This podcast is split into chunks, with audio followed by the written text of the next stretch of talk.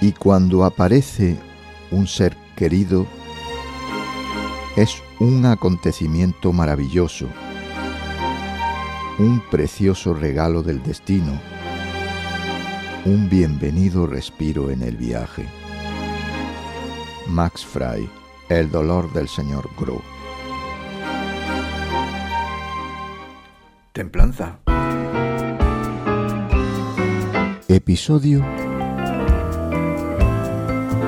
56. Miscelánea.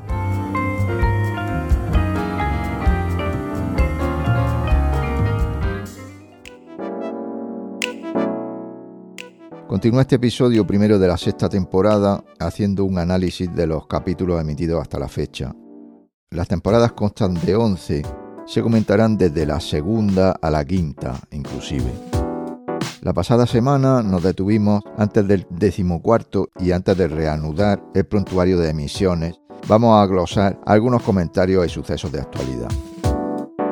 Estoy muy contento de la acogida del 55 Vamos a seguir en este aclarando algunos aspectos de todos los emitidos hasta la fecha. Episodio decimocuarto.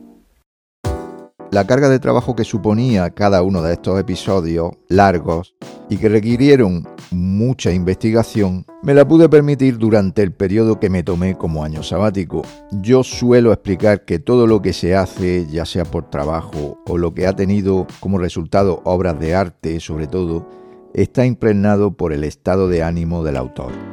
Esto es bastante evidente para mí en dibujos o esculturas. Hay algo difícil de definir, pero totalmente perceptible que te indica si algo ha sido hecho con agrado o por obligación. Cuando acometes proyectos demasiado largos, corres el riesgo de acumular cansancio y que el producto final no esté a la altura y no estés conforme con él.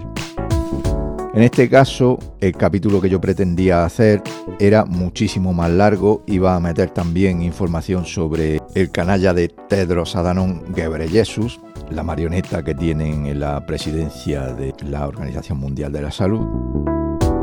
Pero tuve que cortar porque ya se hacía muy largo, pasaba el tiempo y no había emitido nada y me estaba quemando un poco con la investigación y la narración del episodio.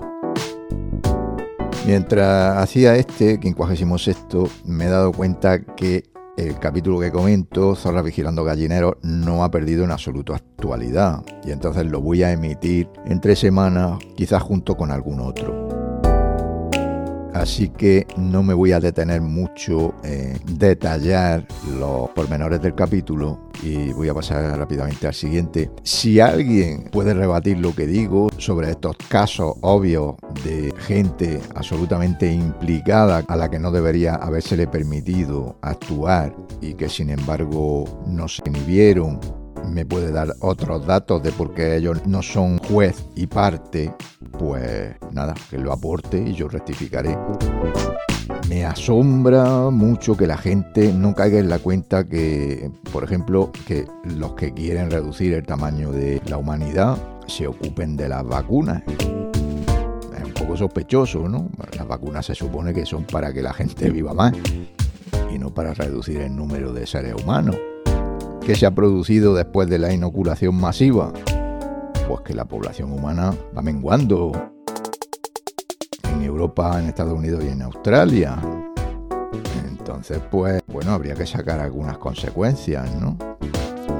Sobre que Ula von der Leyen no esté en la cárcel y siga paseando por el mundo representando teóricamente a los europeos es algo insólito qué vamos a tener que hacer. En fin, vamos a ver cómo podemos contrarrestar todas estas grandes injusticias que se producen sin entrar en una violencia a gran escala que les dé argumentos para declarar estados de sitio y de excepción o estados de guerra directamente. Fue este episodio el primero en el que ya con una grabadora en condiciones y con dos micrófonos, uno a la derecha y otro a la izquierda, pues hacía emisiones en estéreo, se suprimió el eco y se suprimieron todos los sonidos lejanos que salían en los otros episodios. Por ejemplo, ahora mismo estoy sintiendo la lavadora, vosotros no. En otro episodio se oyen coches, ladridos. A partir de que digo el nombre del episodio, zorras vigilando gallineros. Ya se cambió totalmente el sistema de grabación y ya hay una mejora bastante evidente. Entre los grupos que han surgido durante esta crisis hay dos particularmente curiosos, el de los melifluos y el de los desinformados. Mientras que los primeros manifiestan que ni asesinos ni víctimas tienen razón y que hay que mantener una posición equidistante entre ellos, los segundos se obstinan en afirmar que la crisis actual es exclusivamente sanitaria y que se ha establecido una guerra contra un virus en concreto y que ese combate se está librando con gran pericia e inmejorables resultados por políticos y expertos oficiales. Ignoran que en el cuerpo por cada célula existen 100 virus, siendo por tanto los microorganismos más abundantes en el llamado ecosistema humano, y que virus y otros miembros del microbioma regulan la respuesta inmunitaria y modulan el resultado de las infecciones. Soy consciente de que cualquier esfuerzo por tratar de mostrar a los que han sido abducidos datos indiscutibles y obviedades conducirá al fracaso. Por más información que aporte para exponer que las autoridades buscan su propio beneficio y que su falta de escrúpulos resulta escandalosa, ellos no se inmutarán. No lo harían ni aunque frente al pelotón de fusilamiento oyeran la voz de fuego qué tal es su disposición y su collonería. Con la televisión por oráculo y su mascarilla por talismán, les basta. Así pues, muchas personas no solo no creen lo que digo, sino que ni siquiera se toman la molestia de comprobar las referencias con los datos oficiales que acompañan a mis exposiciones o de iniciar su propia indagación. Así las cosas, los efectos de las inoculaciones que antes eran calificados de muy raros han pasado a ser poco frecuentes para convertirse después en habituales. Las inoculaciones en niños van siendo prohibidas cada vez en más países cuando ya el daño causado se advierte irreparable. La Agencia Española del Medicamento ya no informará de las nuevas afecciones cardíacas que se produzcan ni la Guardia Civil ni la Policía Nacional se presentaron en su sede para poner a disposición judicial a los interfectos que firmaban esta declaración inculpatoria. En el presente artículo voy a exponer casos palmarios en los que a los sujetos con los mayores conflictos de intereses les son encomendadas las tareas menos apropiadas. Que puedan ingresar en prisión parecía una fantasía, pero ahora se contempla como una posibilidad que no debe descartarse. 1. Confiar la campaña de la llamada vacunación a eugenistas que desean reducir la población mundial. Poner en manos de quien promueve el decrecimiento de la población mundial la estrategia de vacunación es un gran acierto por parte de los globalistas, pero que la humanidad sumisa o un sector de ella crea que estos eugenistas se desvelan por ofrecer unas vacunas benefactoras muestra una candidez verdaderamente enternecedora. 2. Pensar que la información sobre las inoculaciones será imparcial cuando la realizan los mismos grupos empresariales que se enriquecen con ellas. 3. dejar la autorización del uso de los medicamentos a las propias farmacéuticas que los fabrican. Se intenta presentar existen organismos supranacionales de vigilancia constituidos por expertos independientes, cuya misión es la de controlar la idoneidad de los medicamentos que se pretenden lanzar al mercado y autorizar en su caso su comercialización. Esto no es así. 4. Ceder las políticas sobre obligatoriedad de medicamentos a quien está casada con un alto cargo de una farmacéutica. La desvergüenza de ULA, la actual presidenta de la Comisión Europea, es inmensa.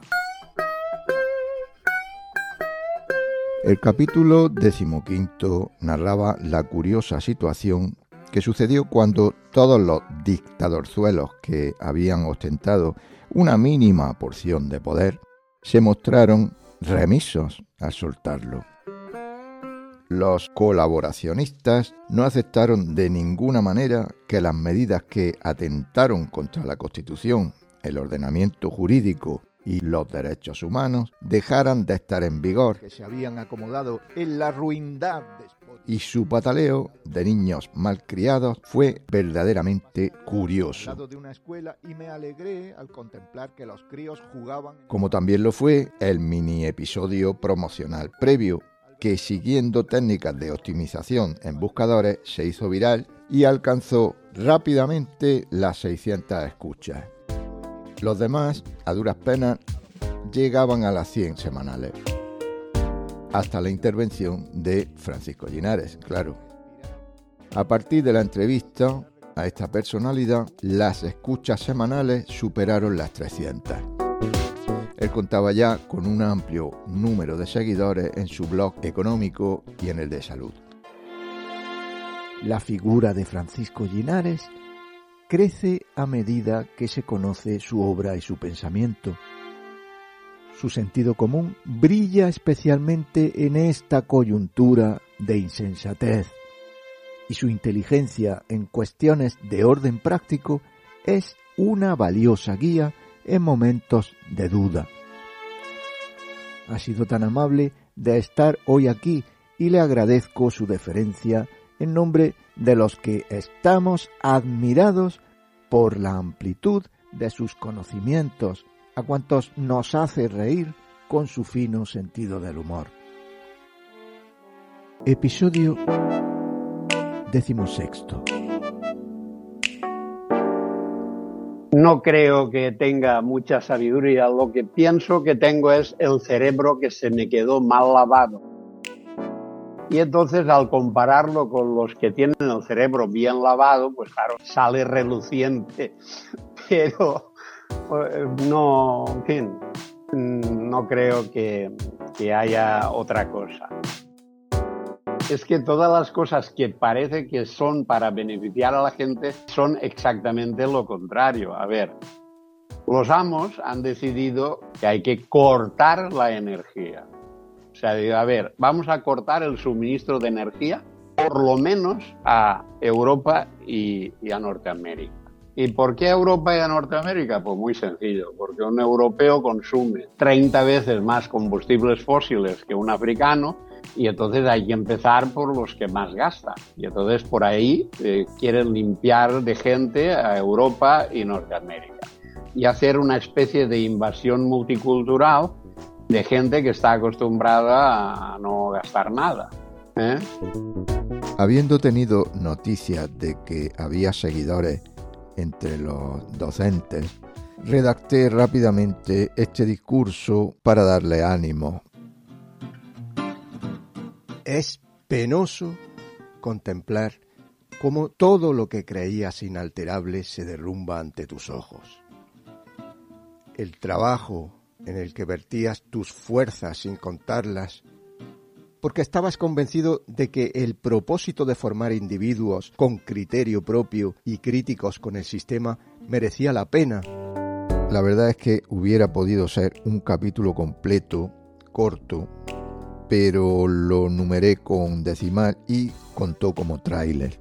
nuestra resistencia y elevamos la vibración, con el tono espiritual necesario para cruzar decididos este umbral entre dos eras. Su banda sonora, que recuerda a la música de Django Reinhardt, oscilaba entre animosa y melancólica. Lo antiguo se desvanece y sabemos muy bien que será sustituido por algo mucho mejor. Nuestro entorno se debate cambiante mientras nos alzamos como faros en la tempestad. Encontremos en nuestra calma interior un punto de anclaje, exhibamos con templanza los sagrados principios que ellos han sacrificado. Tu trabajo no volverá a ser lo que fue, recobrará autenticidad y sentido. Tu pasada ocupación perecerá. Tu antigua ciudad será renovada y desaparecerán con ella cuantos han sido lastres en su evolución abierta y noble. Bofetadas de realidad, primera parte, el episodio decimosexto, fue el primero en que intervino Francisco Linares. Huelgan mayores comentarios. La colaboración providencial de Linares fue un soplo de aire fresco para el canal. Se trataron temas variados, pero fundamentalmente los relacionados con la salud o con la política. Considero que el canal tiene tres colaboradores. Francisco Linares, Nemo de Nome y Florencio Flores. Animo a los amigos que quieran intervenir a unirse a nosotros. Tu inopia mata. En este episodio decimoctavo divulgué una serie de especulaciones que no se atenían a datos oficiales o a estudios científicos rigurosos pero de las que se hablaba mucho en las redes sociales que permanecían más o menos sin censura, como Telegram. Y divulgué ciertas cosas como el caso de los niños chimpancé, en total cuatro o cinco temas, y uno de ellos era la emisión por parte de los inoculados de ciertas radiofrecuencias y del número MAC. Es el que se asigna a los objetos que entran dentro de lo que se llama Internet de las Cosas y aporté un par de aplicaciones. A una de ellas hay que darle la ubicación y otra funciona sin ubicación. Se llaman Zombie Detect y Zombie Connect. No están en la tienda normal de aplicaciones de Android, sino que las dejé libremente para uso de quien se las quisiera descargar en mi blog. Aquí en comentarios voy a poner un enlace. Ya tienen cierta trayectoria, yo las he usado a veces y me llevé una alegría hace tres o cuatro semanas al conocer que seguidores del canal las han empleado con muchísimo éxito, por ejemplo, para detectar conocidos que se habían inoculado, por ejemplo. Pues nada, muchas gracias por seguir en la brecha. Y nada, el episodio lo voy a dejar aquí porque se está haciendo demasiado largo y ya me parece que hace un mes que se emitió el último voy a comentar unas noticias de actualidad. Me ha dicho Marino, uno de los mejores comentaristas que tiene el canal, que no quedó muy claro el tema del conflicto de Israel con Palestina. Yo me voy a remitir a lo que dije en uno de los episodios comentados que es que no se puede ser equidistante entre la víctima y el verdugo, no se puede mantener una posición de neutralidad entre ellos. Claro, la maniobra de Israel la maniobra de los globalistas, en este caso, desde mi punto de vista, está muy clara. Han montado un ataque de falsa bandera que ha tenido muchísimas víctimas, ha sido tan cruento y tan repugnante como para que se emitiera como carnaza y procurar que todos los países occidentales repudiaran estas barbaridades que se han cometido. Y al mismo tiempo así tener un bloque bien coherente y que Israel se viera respaldada en aniquilar absolutamente a los palestinos, o por lo menos a expulsarlos y a eliminar el territorio de Gaza ya directamente por sus riquezas naturales y por el incordio que les supone a estos canallas de sionistas mantenerlo. Yo lo veo así. Me parece que está patinando mucho Abascal. Abascal es el líder que tenemos de este partido que se llama Vox, que se decanta a favor de Israel. Pues hombre, ha caído en la trampa. Si Israel es uno de los mayores aliados de Marruecos, uno de nuestros enemigos más evidentes de España, ¿no? Pues claro, como dice ahora la palabreja esta, no hagas no colusiones. Hombre, no te puedes ir con Israel en este caso. Por una vez el gobierno ha hecho algo igual por, por su torpeza, uno de los pocos que no ha votado a favor de la resolución que favorecía a Israel en las Naciones Unidas. Cosas para la galería o hasta que en la logia le digan a Sánchez que haga otra cosa. Izquierda, derecha, siempre con la misma historia, muy de izquierda, ultra izquierda dicen eso PSOE los que han abandonado a los pobres saharauis a su suerte. Y quisiera, a propósito de Marruecos, llamar la atención sobre un tema bastante obvio para mí. Yo viví como adolescente la Marcha Verde que organizó Marruecos. Marruecos siempre ataca a España cuando ve una situación de debilidad Ahora el gobierno, con me parece que tiene tres votos sobre el bloque de la oposición, no está en condiciones de montar una defensa bélica en caso de agresión.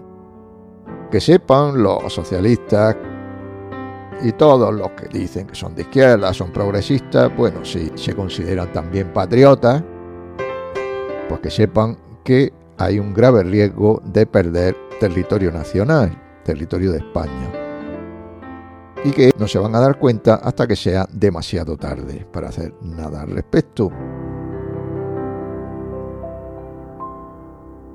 Prometo por mi conciencia y honor hacer lo que me salga de los huevos, con lealtad al rey de Marruecos, y usar la Constitución para limpiarme el culo. Me gusta la fruta. Ceuta, Melilla, las Islas Canarias, que ya prácticamente están invadidas, y Cataluña.